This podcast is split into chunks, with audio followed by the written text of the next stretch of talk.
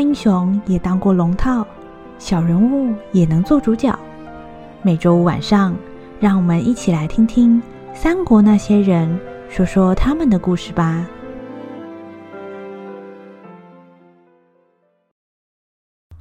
第二十集，那道奇谋。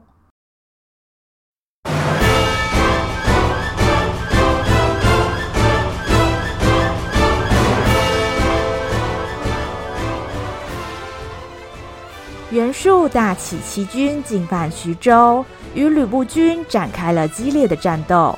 精良的装备和用之不竭的资源，让吕布军大吃苦头。就在危急时刻，关羽带着从许都来的兵马横空现身，与吕布联手共抗袁术。由于关羽突袭了袁术军的后方，分散了袁术军的注意力。吕布顺势指挥骑兵队调转马头，冲出重围，取得了奔跑空间的骑兵队卷土重来，再度袭击了袁术军的侧面。嗯，可恶啊！吕布，你休想得逞！站住！想从这里过去，先问青龙偃月刀。哼！之前你们被我们杀得大败，要不是吕布来捣乱。你们一个都活不了！今天竟然敢来自投罗网啊！之前你们趁火打劫，犹如小小强盗一般。二流的将军，加上三流的主公，果然只会做出下流的事情。欺人太甚，欺人太甚啊！纪灵被关羽击得暴跳如雷。抡起三尖刀，便跟关羽军打了起来。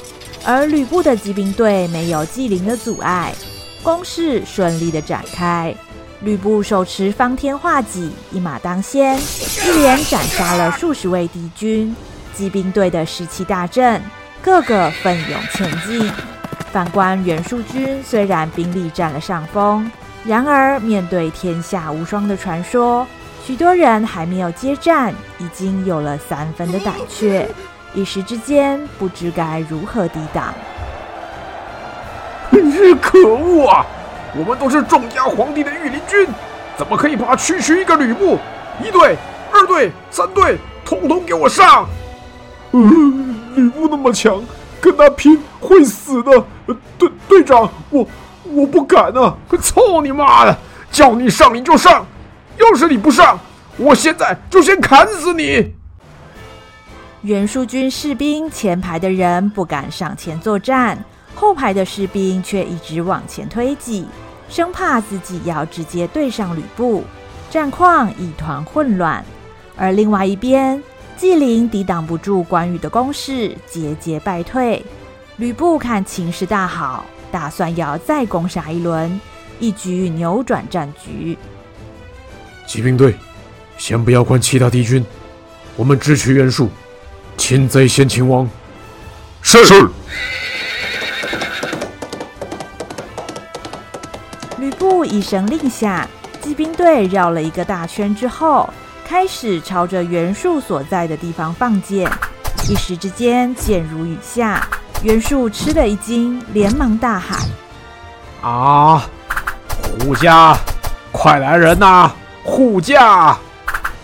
袁术军身边的将士护着袁术所乘坐的战车，想要往后撤退，避开吕布的追击。但是由于保护战车的士兵太多，战场上挤得水泄不通，移动的速度非常的缓慢。此时袁术深切感受到吕布的威胁性，只要到了战场上，吕布就是猎人。而自己只有当猎物的份。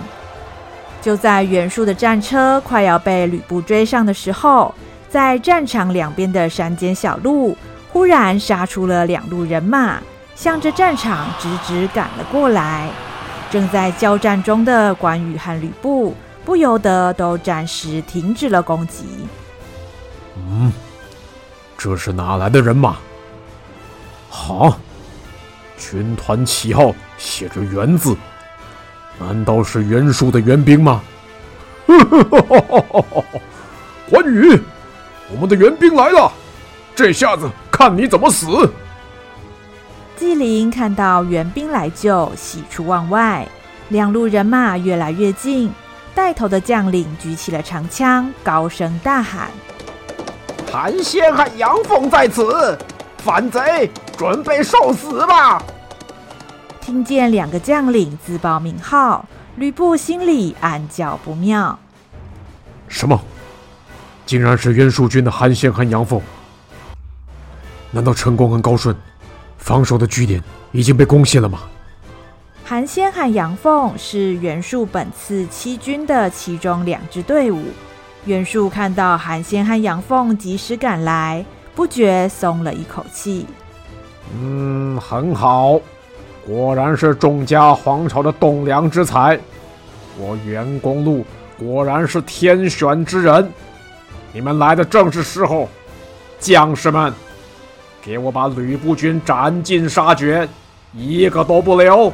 突如其来的部队让这场战争又增添了许多的变数。徐州大战的结果将会决定未来的局势。如果袁术取下徐州，不止曹操的兖州，甚至连刘表的荆州都会遭受威胁，因此各方诸侯也都对这场徐州大战投以极大的关注。其中，袁术所在的淮南附近，位于长江以东的地方，被称作江东地区。这个地方因为水源丰沛，气候温暖，以物产丰饶著称。就在徐州战得如火如荼的时候，江东有一股势力正默默观察着这场战局的发展。哟，来哦，下好离手，下好离手啊！究竟是兵精粮足的袁术能够以大欺小，还是天下无双的吕布能够以小博大呢？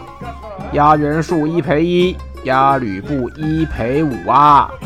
啊！我压袁术，我压袁术，赌我一个月薪水啊！嗯，对对对，我也压袁术。怎么看呢、啊？都是袁术赢面大，小心能开万年船呐、啊！哦，大家都这么看好袁术啊？哎，怎么没有人压吕布啊？啊，孙将军啊，你又不是不知道，袁术人多势众，家大业大，用钱呐、啊、都能把吕布砸死哎！切，你们都压袁术。这样也太和平了，好吧？为了增加趣味呢，我来压吕布赢好了。嗯，是说这样我压什么好呢？对了，我压我整年的俸禄好了。哇，孙将军，你这是赌身家，输了会脱裤子哦。哎，有什么关系啊？赌博就是要刺激嘛。这样好了，我加码，假设袁术赢了。你们里面下注最多的，我升他做百夫长。哦，百夫长哎，百夫长，这样薪水啊，是以前的三倍。好好好好好，我要加注，我要加注。哟哟哟，很好，气势如虹。如果你赢了，我的随身兵器呀、啊，也送你当礼物啊。呃，这就不用了啦。孙将军啊，你那把霸王枪啊，我们整个营没有人拿得动了。折现金比较实在哦。哼，你们这些傻瓜，那把枪很有纪念价值啊，啊你们赢回去摆着看也好啊。哎，是说孙将军啊，你这样赌真的没问题吗？吕布要赢袁术啊，感觉上很拼呢。孙将军怎么就知道吕布会赢呢？那哈，我孙策呢，一向赌博就是靠感觉，而且啊，我是出了名的强运，不可能会输的啦。这个名叫孙策的将军，竟然在军营里和手下聚赌，仿佛徐州大战在他的眼中，竟然不过是一场游戏。赌局开得沸沸扬扬，许多士兵都按捺不住，纷纷掏出钱来，准备跟孙策一样来一场豪赌。江东这边的赌桌上，众人忘情厮杀。而徐州这边的战场同样酣战未休，中途杀出的韩先杨奉部队向着战场冲锋而来。见到是袁术军的将领，关羽和吕布为了避免遭到包围，立刻变换为防守队形，并且彼此将部队靠近。喂，天下无双，情势看起来不太妙啊！怎么样，你怕死吗？哈，关某比较怕要跟你一起死。哼，想死没那么容易。你看，关羽顺着吕布所指的方向看过去，却看到了出人意料的奇景。只见韩先和杨凤的军队不是来对付关羽和吕布，竟然往自己的主公袁术那边猛烈攻击了起来。自己人忽然倒戈相向，让袁术军所有人都大惊失色。嗯，韩先、杨凤，你们瞎了吗？我是纪灵啊，你们不认得我了？哈哈哈哈哈哈！我们当然认得。你是反贼袁术的手下纪灵，袁术篡汉自立，人人得而诛之。你是他的大将，就是助纣为虐，一样要死啦！韩先和杨凤不理会纪灵，冲进战场里见人就杀。袁术军阵脚大乱，吕布和关羽当然也不会放过这个千载难逢的机会，跟着就是一轮猛攻。袁术军遭到了多方夹击，死伤惨重。袁术身边的将军一边大喊撤退，一边鸣金收兵。吕布和关羽两军乘胜追击，袁术军只能丢盔弃甲，十分狼狈。许多的物资和战马也都纷纷被吕布军缴获。另外，在其他的郡县，由于袁术主力已经败走，后援断绝。袁术的其他部队也都被陈宫、高顺等人击退，纷纷撤退回转淮南。这一场战役，袁术七路雄兵铩羽而归，而吕布军则大获全胜。在各州郡浴血奋战的陈宫和高顺等将领，也都领着各部的兵马回到了徐州城。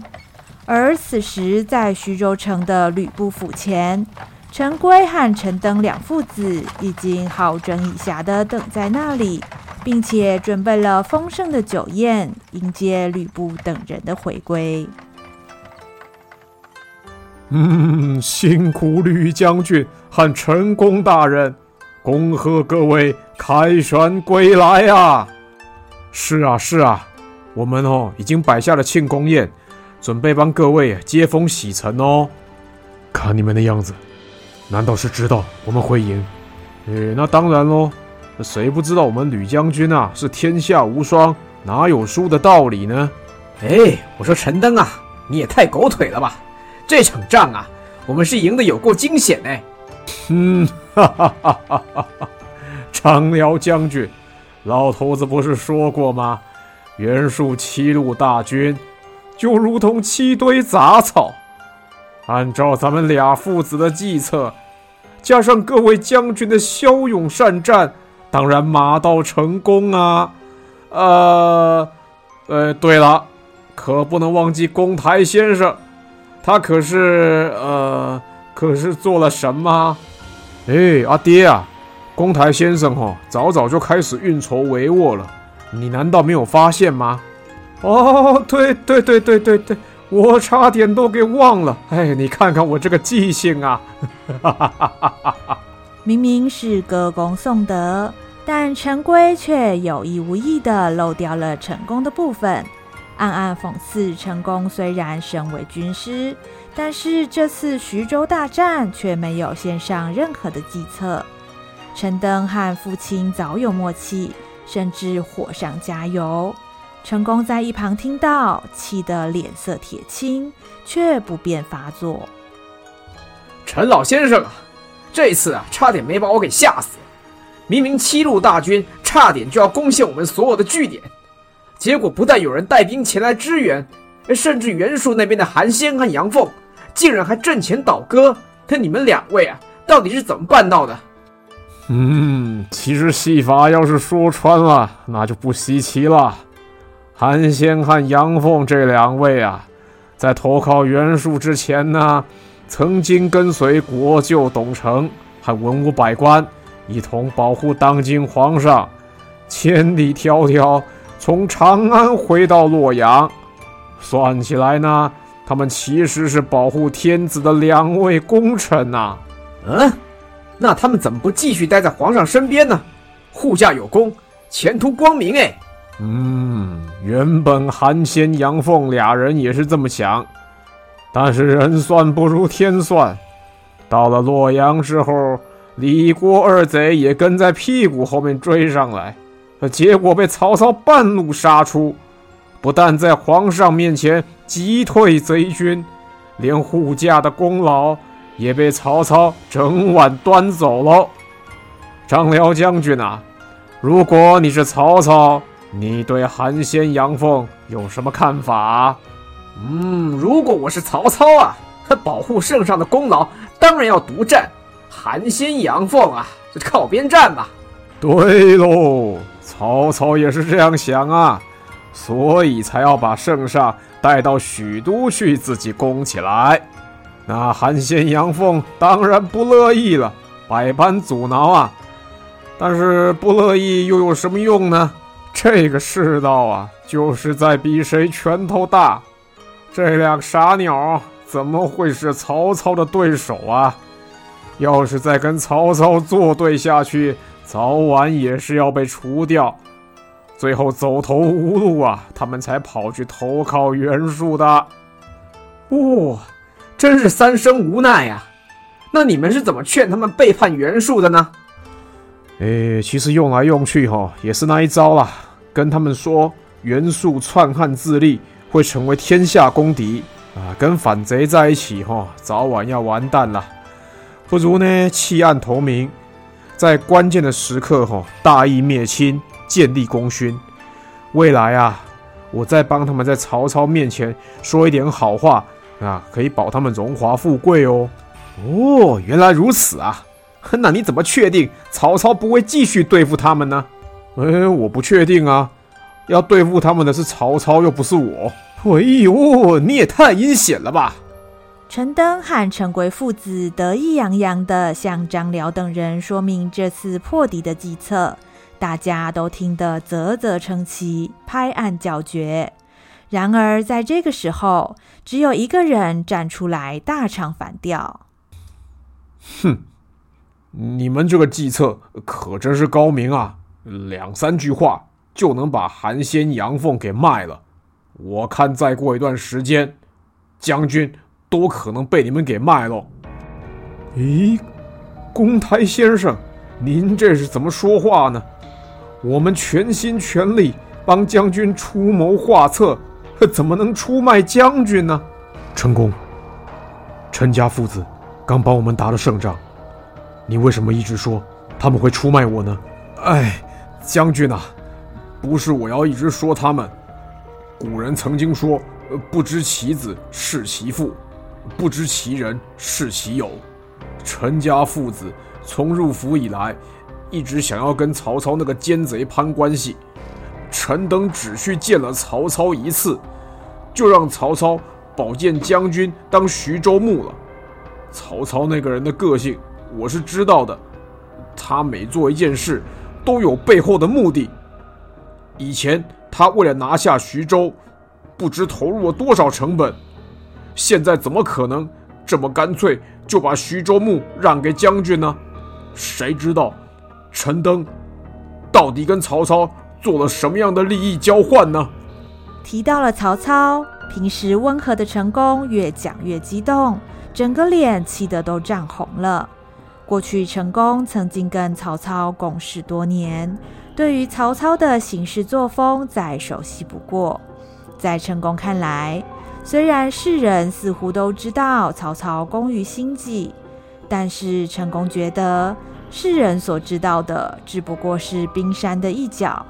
曹操比起一般人所看到的，还要心机深沉得多。哦，公台先生啊，您未免想太多了啦。听得出来哈，你和曹操呢有过节，但是哈，就跟我阿爹之前说的一样，做生意嘛，在商言商，天下是没有永远的朋友啊，也没有永远的敌人哦。现在啊，我们跟曹操利害关系是一致，跟他当朋友啊，对徐州才是最有利的。而且呢，公台先生如果太在意曹操的话，会没有办法客观判断局势哦。啊，所谓啊，一夜闭目，不见泰山呐。哎，我真的没有夸大其词。曹操那个人，他真的是够了。陈宫，不要再说了。曹操的事，我自己会判断。将将军你，呃，哎。就算陈宫心里有满腹的担忧，但却无法提出有力的说法来反驳陈登。加上这次徐州大战，陈登父子确实立下了大功，而自己身为军师，却没有献出退敌的策略。在吕布的面前，这样两相比较之下，更让陈宫显得理屈词穷。面对这样的窘境，陈宫只有默默低下头，转身离开了庆功宴。陈宫，你去哪里？呃，将军啊，让公台先生去吧，他现在哈正在气头上了，不如呢让他独自一个人去冷静冷静。唉，说起来哈也是我们不好了，本来只是来当参谋而已，结果竟然越俎代庖啊，抢了公台先生的工作。哦，让气氛变得这么差，在下真是过意不去呢。不必担心，这不关你的事。哎，将军宽宏大量，老头子真是感动。日后我们父子必结股肱之力，以报答将军的知遇之恩呐、见到陈宫负气离开，敏感的陈登发现自己分化吕布和陈宫的机会来了。于是见缝插针，表面上是责备自己，事实上则是大打悲情牌，暗指陈功是因为地位受到威胁才生气的。吕布则是第一次见到陈功拂袖而去，虽然感到错愕，却一时不知发生了什么事情。我不知道陈宫在想什么。陈家父子，这回不是让我们打了胜仗吗？为什么陈宫要一直找他们吵架呢？以前他很少发脾气，连跟袁术打交道都没有发脾气。但是这一次一讲到曹操，他竟然直接走掉了。那次之后，吕布就很少看到陈宫来到府上，就算偶尔因公出现，也不多做停留，就匆匆离开。甚至在商议徐州军政的时候，也没有看到陈宫的身影。过去跟吕布相处的时候，陈宫一向是苦口婆心的为吕布出谋划策，而且任劳任怨的帮吕布收拾残局。吕布早就熟悉了陈宫的辅佐，这回陈宫忽然不在身边，让他非常不习惯。不过，就算吕布心中多所疑惑，却没有足够的时间让他找到答案。即便这次击退了七路大军，但是袁术对于徐州的威胁却还没有完全消除。军政大事多如牛毛，吕布必须与陈家父子继续研拟对策。这么一忙，也就暂时忘掉了陈宫的事情。而陈宫这边，自从跟陈家父子吵架之后，陈宫常把自己关在自己的住处。他不知道要怎么向吕布说明自己的想法，也不知道要如何处理陈家父子的问题，每天冥思苦想，心情异常的低落。唉，老实说，以今天徐州的处境。跟曹操那个矮矬子结盟，确实是最合理的做法。陈规、陈登两父子也真的做得不错，而且啊，脑子动得比我快得多了。那，那我到底为什么会生气呢？如果今天不是跟曹操结盟，我是不是就不会这么生气了呢？唉，陈宫啊，陈宫。你连袁术都敢跟他和亲，今天不过就是把袁术换成曹操而已，真的差这么多吗？难道我真的被陈登说中了？是因为我太在意曹操而失去了理智吗？那那失去了理智的话，我还能当军师吗？从客观条件上冷静分析起来，陈宫知道陈家父子的选择确实对徐州有利，但是在情感上，陈宫就是难以接受要再去跟曹操打交道。究竟是因为曾经见识过曹操的艰险，所以不愿意再经历一次，还是因为自己曾经背叛曹操，所以愧疚而不想再见到他呢？陈宫自己也说不上来。他坐在窗边看着外面的风景，心中的愁绪就像天边的乌云一样，越积越浓。从那天起，原本晴朗的天气。忽然连续下起了好多天的雨。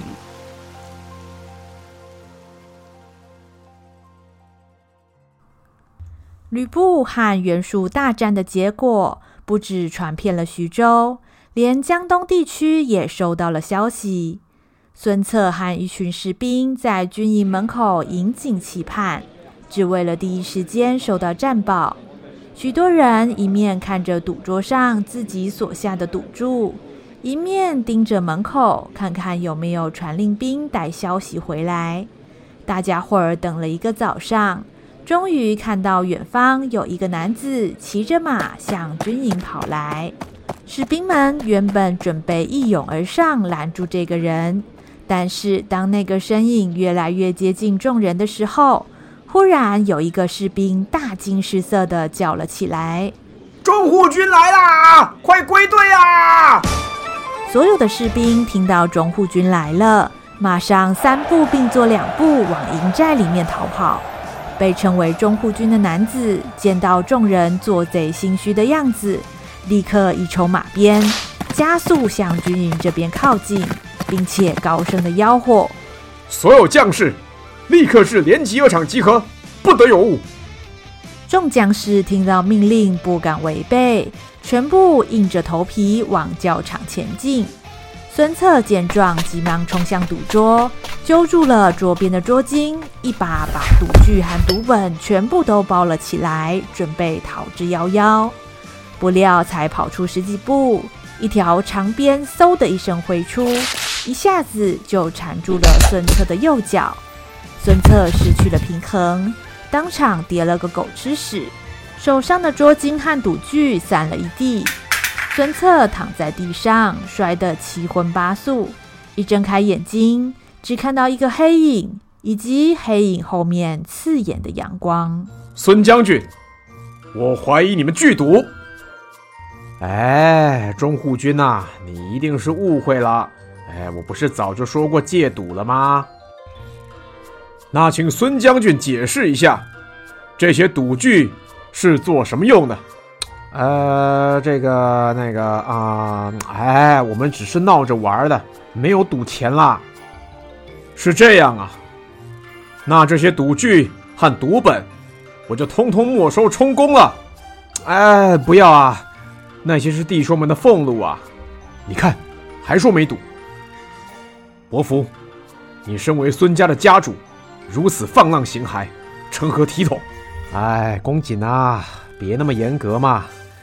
弟兄们呢，打了几个月的仗，好不容易啊，把江东一带平定了，偶尔放松一下，无伤大雅嘛。而且我们放松之余，不忘关心天下大事啊。我们刚刚在赌的，就是看吕布和袁术哪边打赢啊。哎，对呀，对呀，对呀，我们没忘记工作啊。工作，放屁！你们还好意思说啊？统统给我立正站好！孙将军，请你也过来。好，好，好，知道了，这不就来了吗？这位严厉的男子名叫周瑜，字公瑾，是孙家军的中护军，也是孙策在军中最为倚重的人物。所有士兵全部在他的命令之下列队站好，而孙策也不敢吊儿郎当。整理了一下衣冠，走到众位士兵的排前，就像被处罚的小孩一样。谁可以告诉我，在军营里赌博，应当如何处置？打五十军棍。看起来你们都知道嘛。军营里面纪律最为重要，各位知法犯法，应该加倍处罚，重打一百军棍。哦，不要啊！啊什么啊？男子汉大丈夫，敢做敢当。呃，那个公瑾啊，你把大家打得屁股开花，以后怎么打仗啊？你还敢说？还不是你带头捣乱？哎呀，真的罚太重了啦！给弟兄们一个机会吧，大家都知道错了，对不对啊？是啊，是啊，我们知道错了，知错了。哼，念在众将士刚打完仗，加上又是受人蛊惑，一百军棍暂且记下，日后不可再犯。但是参与赌博的将士，必须劳动服务七天，以示惩戒。听见了没有？听见了，听见了。原本赌博兴致高昂的众士兵，本来以为可以好好玩乐放松一下，却被周瑜的当头棒喝浇了一头冷水，大家都无精打采。嗯，你们赌谁赢啊？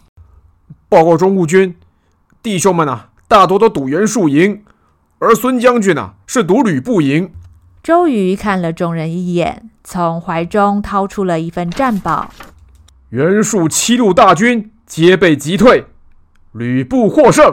孙将军压败了，哈哈！我就说我会赢嘛！